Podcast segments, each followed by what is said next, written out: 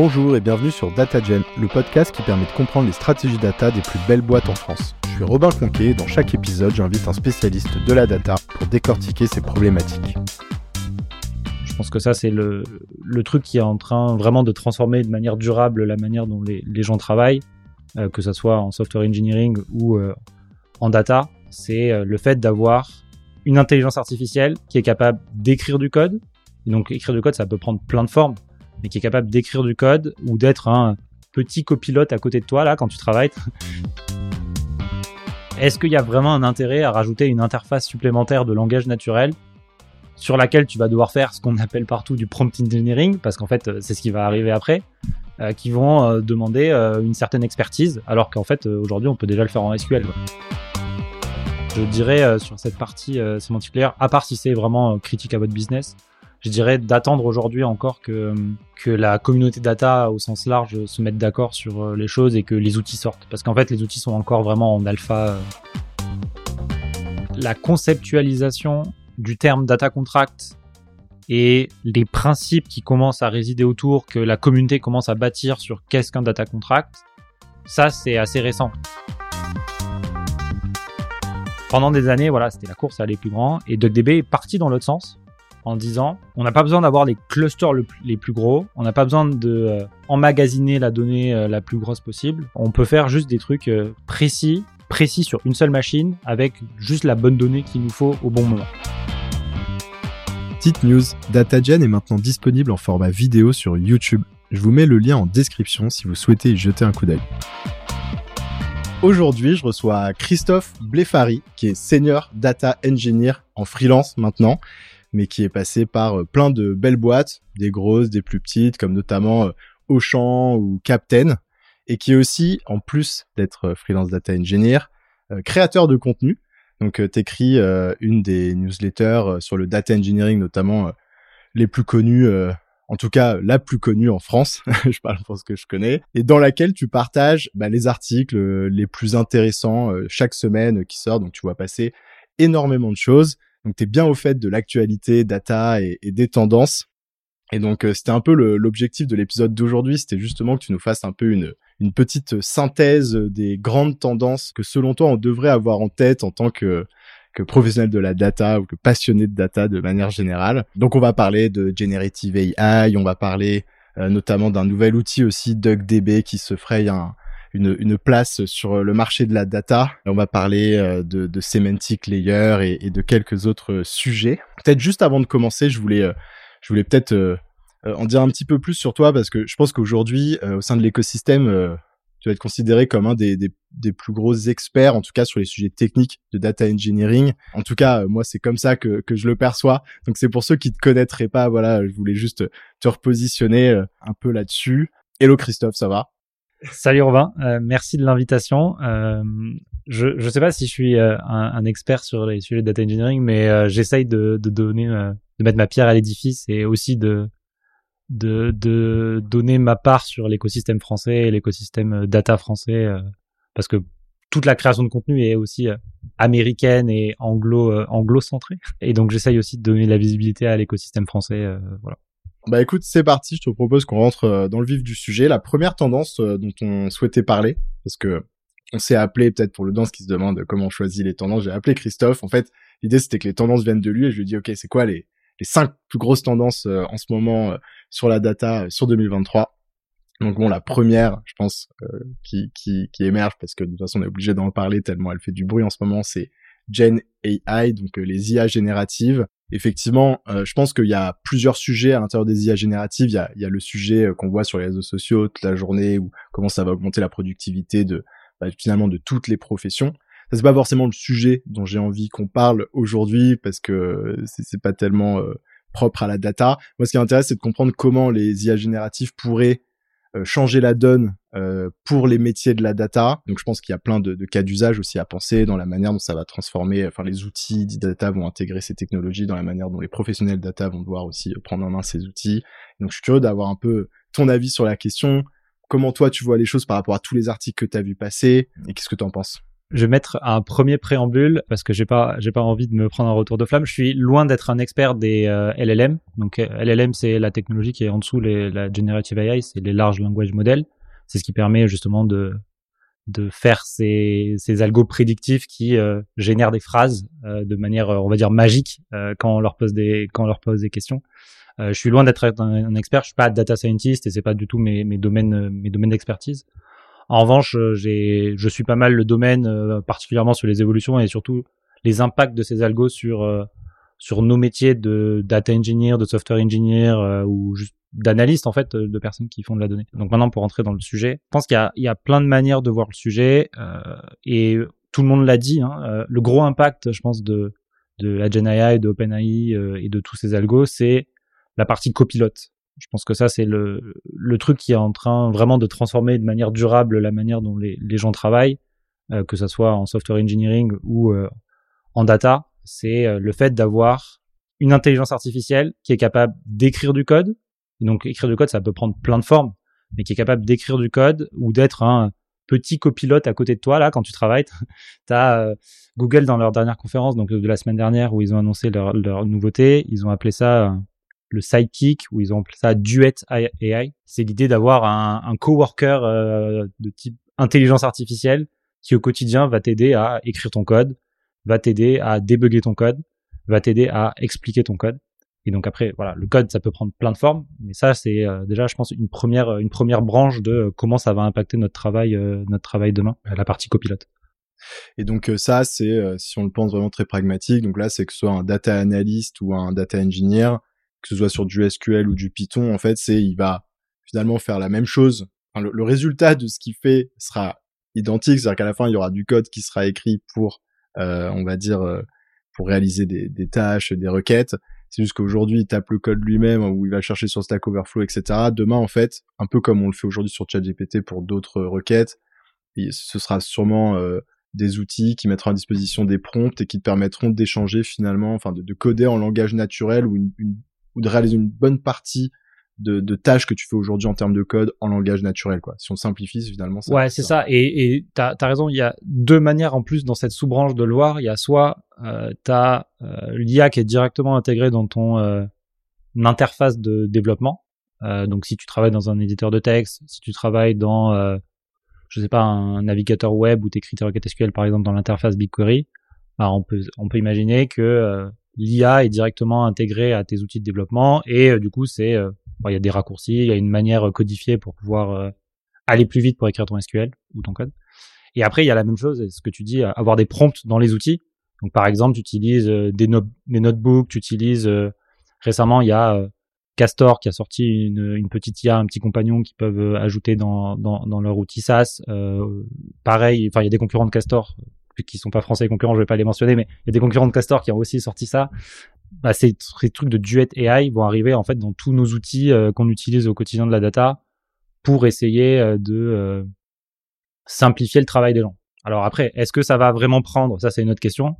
Est-ce que ça va vraiment être utilisé? C'est une autre question. Mais aujourd'hui, c'est ce, ce truc de copilote c'est une première euh, une première euh, avancée euh, sur la partie générative. Et il y a un, un élément aussi qui semble intéressant à, à noter, c'est que finalement cette tendance de générative AI, elle remet aussi sur la table, enfin, la pas sur la table parce qu'elle est restée sur la table depuis longtemps cette tendance-là, mais une tendance plus de fond qui est même plutôt une stratégie d'attaque qui est le self-service. Donc toutes les boîtes tendent vers le self-service et notamment le self-service des équipes métiers pour euh, des petites requêtes SQL. Donc, euh, c'est-à-dire, je c'est aujourd'hui des métiers qui vont demander à des équipes data euh, des questions un peu pour sortir des data de tous les jours, qui sont des petites requêtes SQL à faire. Ça, ça engorge beaucoup les équipes data. Et donc, souvent, un certain niveau de maturité, un certain euh, une certaine taille d'entreprise, l'objectif devient de, de, réussir à faire en sorte de, finalement déléguer ça euh, au métier. Donc soit ils doivent apprendre le SQL, ou soit vraiment euh, tous les dashboards sont mis en place pour qu'il n'y ait plus besoin de faire ce type de requête, etc.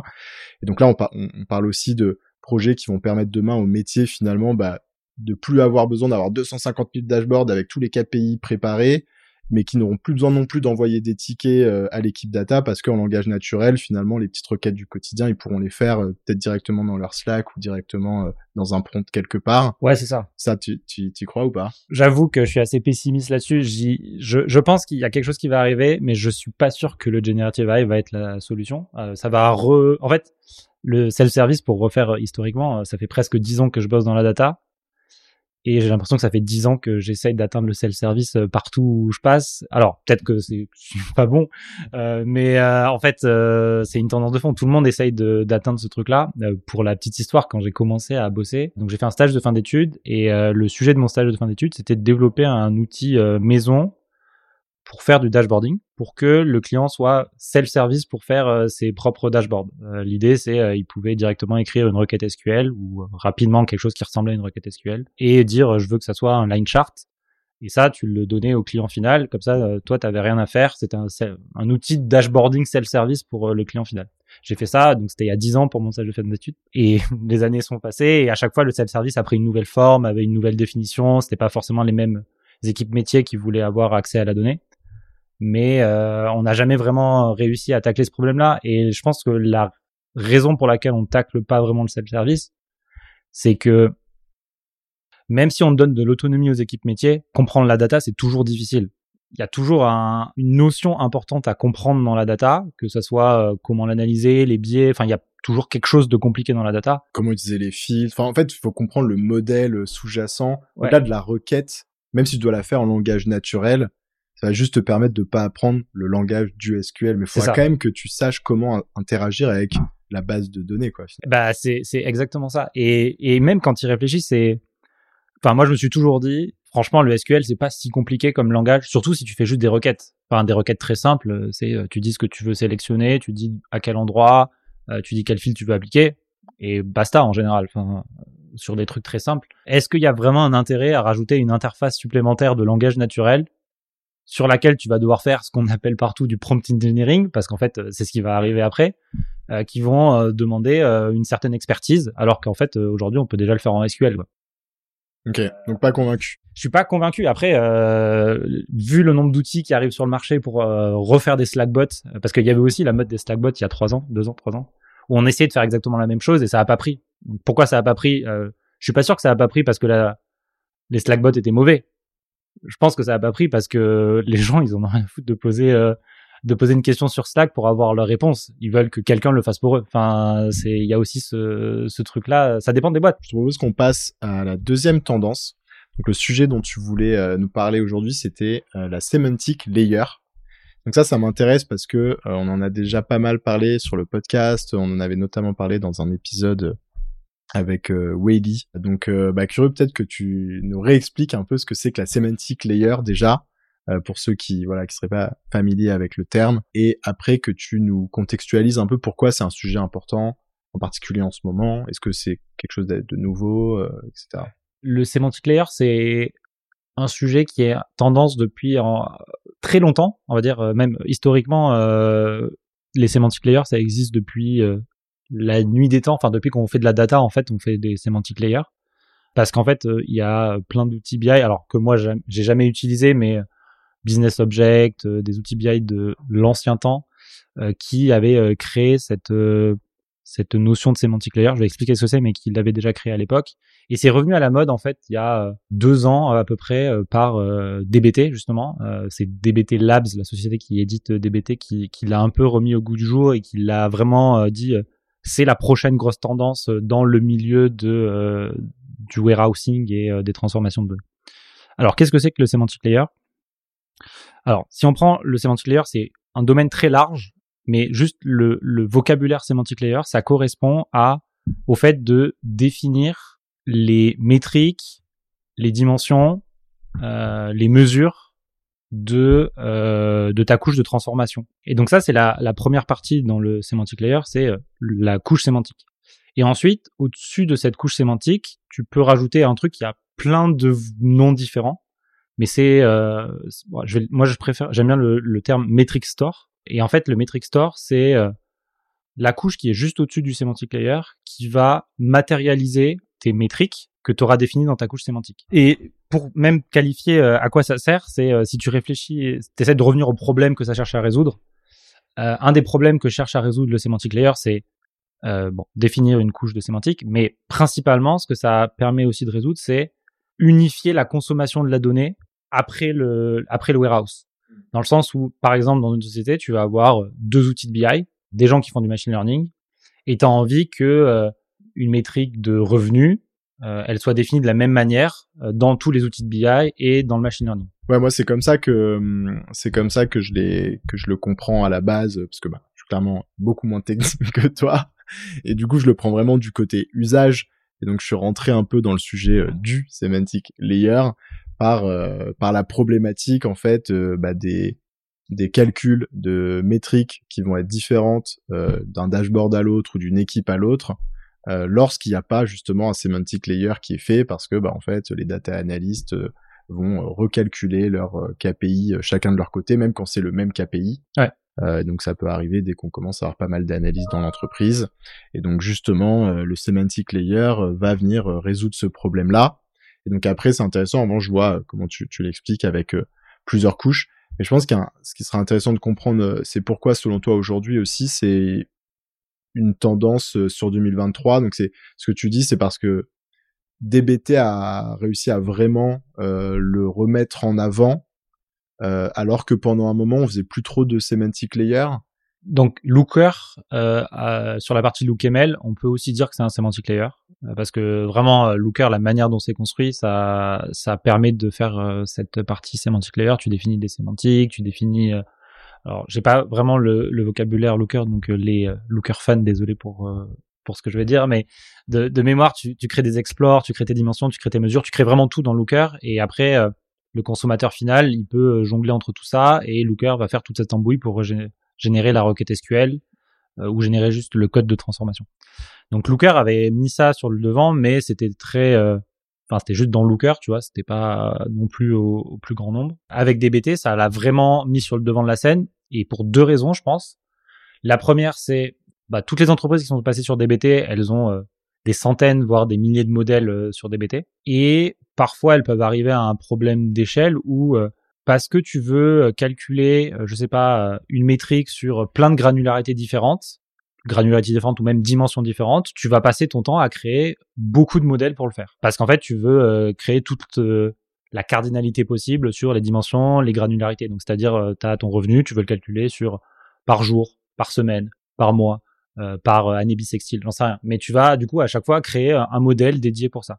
L'avantage d'un, semantic layer, si euh, metric slash metric store, si c'est bien défini, tu peux créer un seul modèle et la granularité c'est un paramètre de ton layer, ce qui fait que du coup tu as beaucoup moins de choses euh, côté DBT et ça permet aussi de alléger la partie modélisation parce que tu as beaucoup de trucs que tu vas faire plutôt côté euh, metric store euh, slash semantic layer. Donc ça c'est un premier truc. Et le deuxième truc qui est aussi lié à DBT, c'est que DBT, ils cherchent aussi à monétiser leur, leur outil. DBT Core étant gratuit, euh, DBT Cloud étant payant, mais n'apportant, je pense pas, l'uplift suffisant pour euh, demander aux gens de payer DBT Cloud. Et c'est pour ça aussi qu'ils l'ont mis euh, sur le devant comme euh, quelque chose de tendance, parce que euh, je pense que c'est aussi leur porte de sortie pour justifier leur valorisation qui est assez immense et, et, voilà. Mais du coup, peut-être en, en, conclusion, en fait, la reco pour encore une fois, pas une équipe data qui aujourd'hui euh, utilisent pas DBT ou utilisent un peu DBT.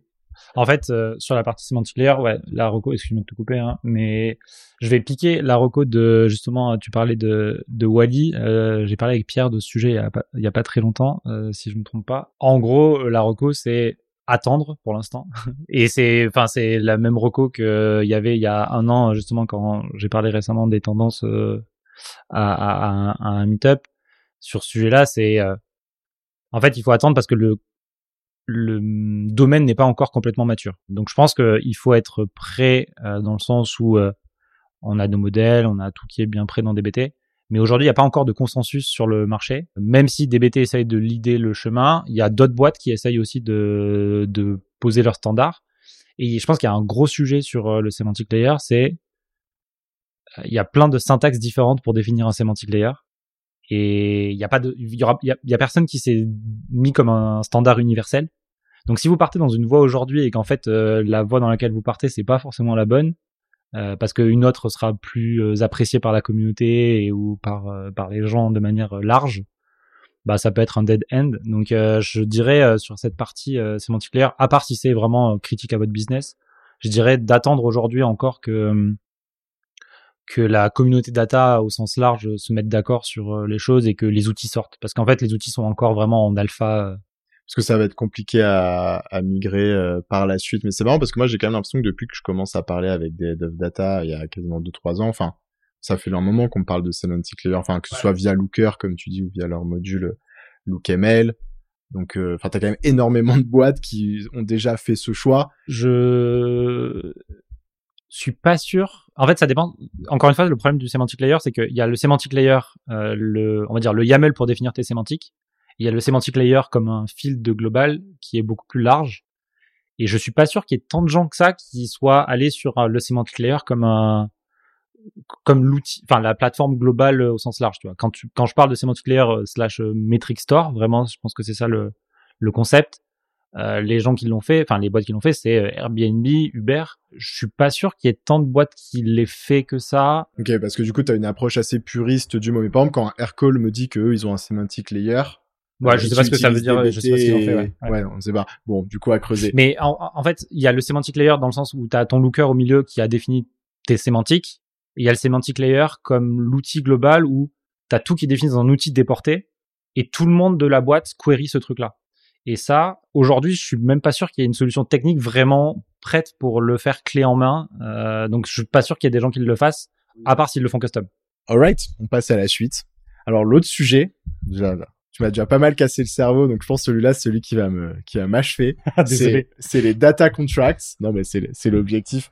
Mais tu sais, je pensais euh, intituler cet épisode euh, les, genre les cinq tendances 2023. Et en fait, je suis en train de me demander, ça va pas être plutôt un épisode genre, euh, Christophe éduque Robin au data engineering ou à des sujets techniques et genre euh, et genre voilà j'en fais profiter les gens en même temps tu vois mais donc data contracts donc ça pareil c'est un sujet on en avait déjà parlé ensemble euh, donc j'en entends parler depuis un moment, mais j'ai toujours pas creusé le sujet pour comprendre vraiment. Et encore une fois, pas d'un point de vue technique, parce que de toute façon, je comprendrais pas.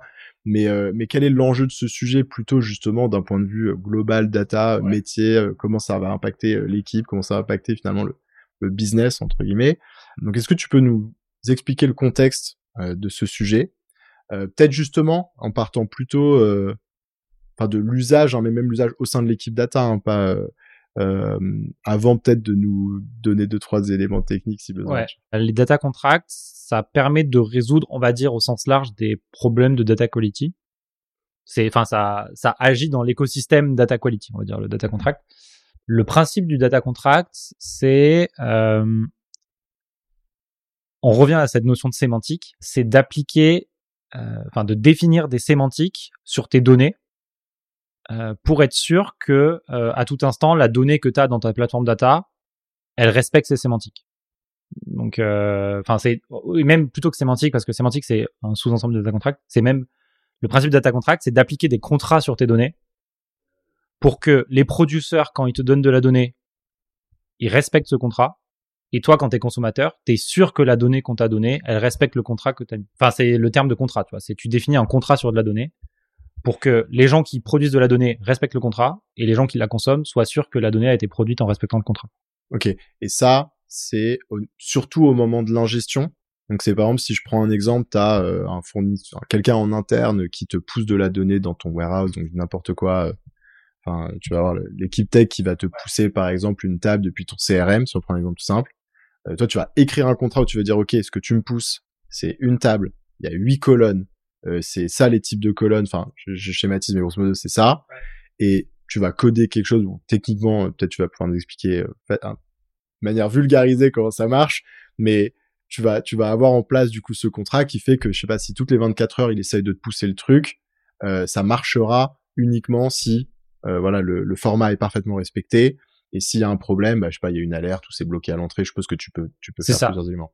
C'est et alors c'est vrai que le cas d'application simple, il se passe sur la partie ingestion, mais conceptuellement, les personnes là qui réfléchissent au data contrat, enfin, ça, peut ne pas s'appliquer qu'à l'ingestion. En fait, tu peux l'appliquer à tout ce qu'ils appellent data product. Mais en fait, le data product, enfin, la définition du data product, elle va, elle va dépendre d'entreprise en entreprise. Ça peut être une table, ça peut être l'ensemble des core tables, ça peut être un projet DBT, ça peut être une API de recommandation. Enfin, tu vois, genre, euh, chaque entreprise définit son data product. Ok. donc l'idée, c'est de se dire, aujourd'hui, il y a, j'ai pas les chiffres, mais une proportion des problèmes de data quality qui viennent parfois du fait qu'en fait, euh, en entrée à la source, euh, il y a eu un, problème et donc je sais pas il y a une colonne qui, qui n'a pas été qui n'est pas présente ou il y a un problème de complétude enfin je sais pas quelque chose qui finalement là va être spoté par le data contract ou à un certain niveau de, de, différentes étapes de transformation, par exemple dans le warehouse, euh, jusqu'à bah, la sortie, par exemple, l'output euh, qui du coup bah, n'est pas euh, conforme aussi à ce qui était attendu, par exemple, par, je sais pas moi, une squad qui fait un tableau de bord ou par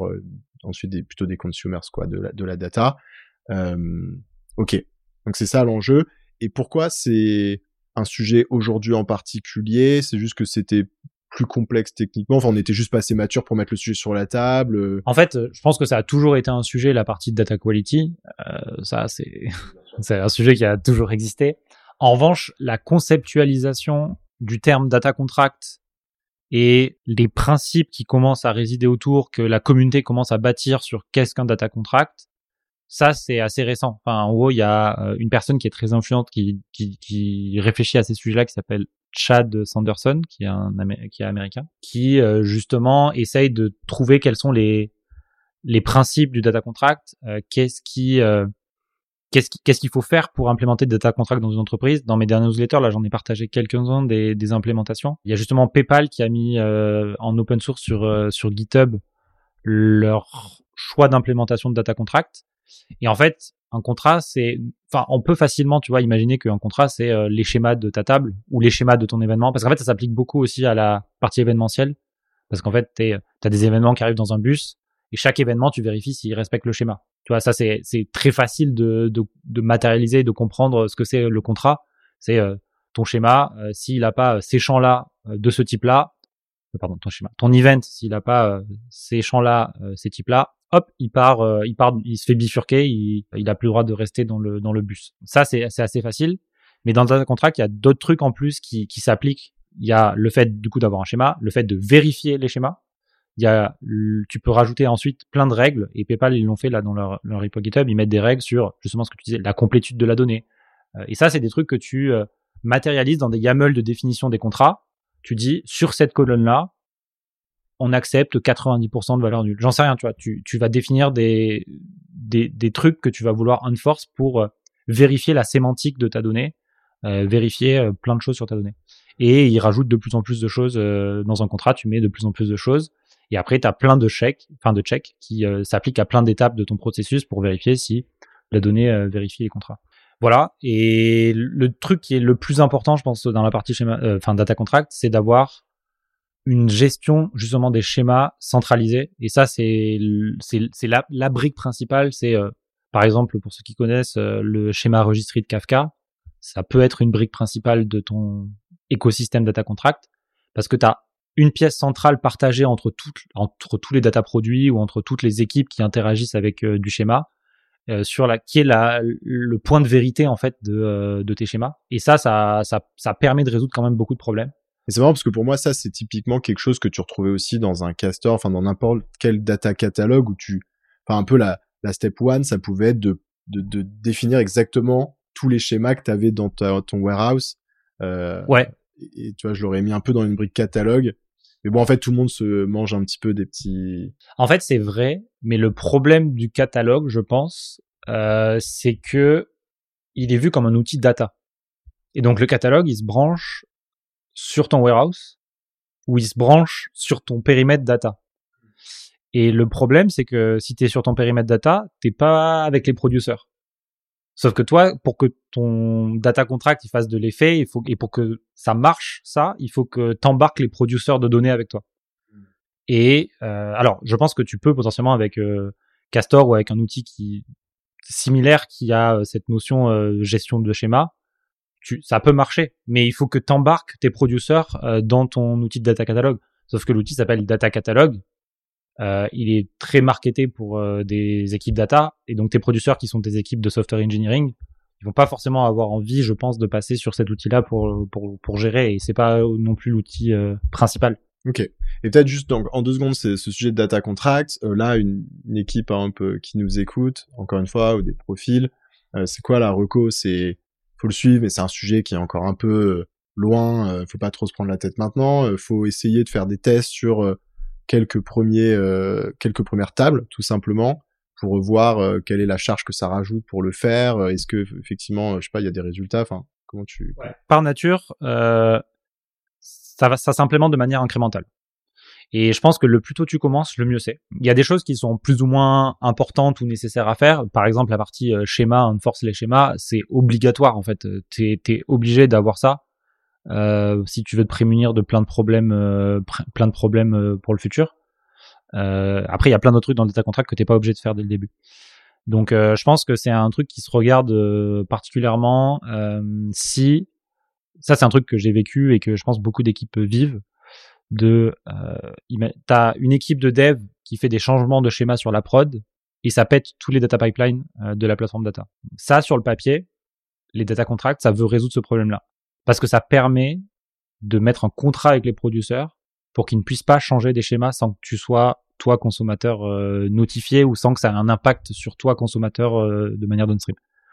Donc voilà, l'exemple c'est euh, tu as une table une table de produits parce que tu es une marketplace. Les software engineers décident de renommer la colonne product ID en article ID et ils te préviennent pas. Forcément que ça va faire planter toute la plateforme data. Et si tu t'es pas mis d'accord avec des contrats avec l'équipe de software eng, bah eux ils peuvent le faire euh, sans te notifier parce qu'il n'y a pas de process, il n'y a rien qui a été fait. Et là-dessus, il y a un, pour euh, en ressources, euh, il y a justement Chad Sanderson, il a fait un talk au Data Council il y a deux trois semaines sur data contrat, data quality, data gouvernance, tout ça, qui est hyper intéressant. et il le dit dit ce que j'ai dit, mais d'une manière bien meilleure que bien meilleure. Je le mettrai en, en description pour ceux qui souhaitent creuser. Je propose qu'on va sur le dernier sujet, histoire d'enfoncer le clou. Je suis curieux de savoir euh, combien de personnes euh, sont encore euh, avec nous sur ce podcast. Mettez un like sur YouTube si vous êtes encore en train d'écouter. Dites-nous si vous êtes arrivé jusqu'à la dernière tendance, donc DuckDB. Donc ça, pareil, tu m'en avais parlé. Curieux que tu nous en dises un peu plus sur le contexte. Je l'ai vu passer dans des titres d'articles, etc.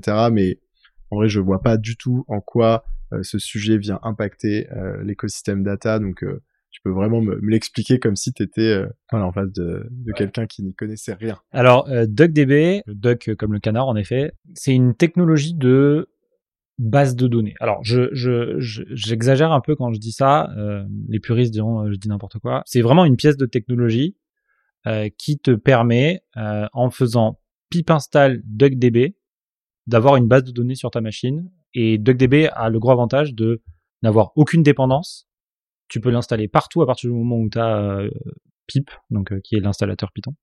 Et pourquoi ces tendances? Ça existe depuis euh, un, un, deux ans, je sais plus, quelque chose comme ça. Euh, et il y a quelques mois, le créateur de DuckDB, il a écrit un article qui s'intitule Big Data is Dead, où il dit pendant des années, on a fait la course à avoir le plus gros cluster, euh, le plus de données possible. Quand on allait en meet-up, on disait toi t'as combien de données? Ah, Moi j'ai un Tera. Ah toi t'as un péta. Ah putain t'es nul en fait. Et la conjecture et euh, juste l'évolution des plateformes fait que en fait cette course elle est devenue un peu obsolète et un peu inutile. Premièrement parce que bon c'est pas super écologique et c'est pas du tout dans la conjecture de se dire euh, on amasse des données, on amasse des données, on amasse des données. Et surtout pour beaucoup quand on a créé les data lakes, la philosophie du data lake c'est j'amasse le maximum de données et je verrai plus tard ce que j'en fais. Et le je verrai plus tard ce que j'en fais, en fait, cinq ans plus tard, on se rend compte que le je verrai plus tard ce que j'en fais, en fait, j'en fais toujours rien et j'en ferai probablement jamais rien. Et en fait, on est dans cette tendance-là où euh, pendant des années, voilà, c'était la course à aller plus grand et DuckDB est parti dans l'autre sens en disant on n'a pas besoin d'avoir les clusters les plus gros, on n'a pas besoin de euh, emmagasiner la donnée euh, la plus grosse possible. On peut faire juste des trucs précis précis sur une seule machine avec juste la bonne donnée qu'il nous faut au bon moment. C'est, clair ou? Bah Alors, c'est clair, mais ça, en fait, ça reste quand même une approche très technique. J'arrive toujours pas à comprendre. Alors moi, je suis une équipe data dans une boîte. Aujourd'hui, ça vient remplacer déjà, euh, ça vient remplacer genre quoi, Snowflake? Ça peut remplacer ton warehouse. T'hésites entre, par exemple, aujourd'hui, genre là, c'est en train de devenir un acteur. Alors c'est trop tôt, mais c'est un acteur qui commence à faire du bruit, qui arrive avec une autre philosophie, machin. Mais disons, si jamais ils ont raison, potentiellement, c'est-à-dire quoi, dans 5-10 ans, ce sera un acteur où tu pourras décider de partir sur Snowflake en termes de d'entrepôt de données, sur BigQuery de Google ou sur euh, DuckDB quoi. Donc c'est par exemple il est à peu près à ce niveau-là. Par exemple après c'est juste les use cases, les champs d'application de DuckDB, tu peux l'utiliser pour certaines choses que tu ne peux pas ou tu ne peux pas utiliser par exemple Snowflake ou BigQuery. OK. Mais donc ce sera pour une typologie de boîte qui a des use cases très spécifiques ou c'est plus que finalement tu utiliseras probablement les deux pour des raisons différentes? C'est moi dans ce que je vois, c'est plutôt tu vas avoir euh, potentiellement une combinaison des deux. Un exemple par exemple de use case que tu as vu passer où, où DuckDB fait totalement sens et par rapport aux autres? Si aujourd'hui tu commences d'une page blanche et t'as pas beaucoup de données, tu peux commencer avec DuckDB comme warehouse, tu vois. Il y a beaucoup de boîtes qui commencent potentiellement avec un Postgre tu peux envisager de te dire ok euh, pourquoi pas tester et commencer avec DuckDB. Tu vois bon après il faut que tu sois un peu tech tu, tu vois parce que Postgre l'avantage c'est que ça existe depuis des années. A priori ça va marcher et euh, n'importe qui pourra monter dessus. DuckDB c'est quand même récent c'est une nouvelle techno donc il faut quand même que tu aies envie d'investir sur ce truc là tu vas trouver personne qui sait l'utiliser. Après c'est du SQL hein, c'est une base de données donc euh, tu peux faire du SQL. C'est juste du SQL un petit peu différent c'est des pratiques qui sont un peu différentes. Mais il y a un, un vrai cas d'usage qui est ouvert grâce à DuckDB qui est je pense, immense, c'est que vu que DuckDB c'est hyper facile à installer, pip install DuckDB, et ça a pas de dépendance. Aujourd'hui, il y a des gens qui, enfin il y a des gens. DuckDB, aujourd'hui, tu peux le faire tourner dans ton navigateur web. Je te vois bugger, mais ce que ça veut dire, c'est que potentiellement, demain, tu peux démarrer un onglet. Tu es dans une entreprise, tu démarres un onglet. Dans ton onglet, il y a DuckDB qui tourne. Il suffit que dans cet onglet, on t'embarque les données tu ton warehouse localement dans un onglet de ton navigateur. Ça ouvre la porte à plein de trucs de euh, délocalisation de la donnée. Donc par exemple le data mesh, on en a pas forcément parlé, mais DuckDB, ça peut être un truc qui va permettre d'atteindre le data mesh, euh, mais le data mesh très strict dans le sens où t'as pas une unité centrale qui est ton warehouse central. T'as plein de gens qui ont plein d'ordinateurs dans une entreprise et chaque personne fait ses propres calculs sur sa propre machine. Le constat de DuckDB, c'est qu'aujourd'hui on a tous des machines qui sont plus grosses que les premiers serveurs que tu achètes sur le cloud. Et en fait, si tu te dis, bah, sur une grosse entreprise, chaque personne, quand elle va vouloir faire de l'analytique, au lieu de faire de l'analytique sur un serveur central, elle récupère la donnée et elle fait de l'analytique sur sa machine. Si tu as réduit le volume de données, que tu rentres dans les bonnes conditions, ça peut être une solution pour faire de l'analytique avec de la privacy, de manière décentralisée, euh, et ainsi de suite demain, tu vois. En fait, le truc qui est vraiment important de DB, c'est, c'est que c'est facile à installer, c'est portable partout dans le browser, euh, sur des, des petits euh, devices qui n'ont pas beaucoup de ressources, tu vas pouvoir le faire. Euh, et ça, c'est le truc qui est le, le, plus important, c'est que tu as des capacités d'analytique, d'analytics et, des capacités analytiques à la portée de n'importe quel device aujourd'hui. Voilà, ça c'est un, c'est, je pense que le truc qui ouvre le plus les possibilités, mais c'est, c'est vrai que c'est un sujet très technique encore aujourd'hui et en effet c'est pas un sujet business, tu vois genre non, mais je pense qu'il y aura des répercussions bizarres parce que ça fait autant de bruit, c'est évident, mais c'est encore difficile de les.